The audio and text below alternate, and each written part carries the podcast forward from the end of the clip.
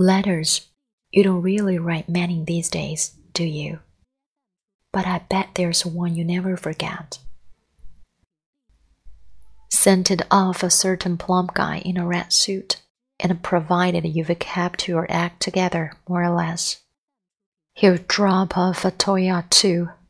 And yet, no one seems to wonder how the whole thing got started in the first place. This is the story about letters, and began with this one.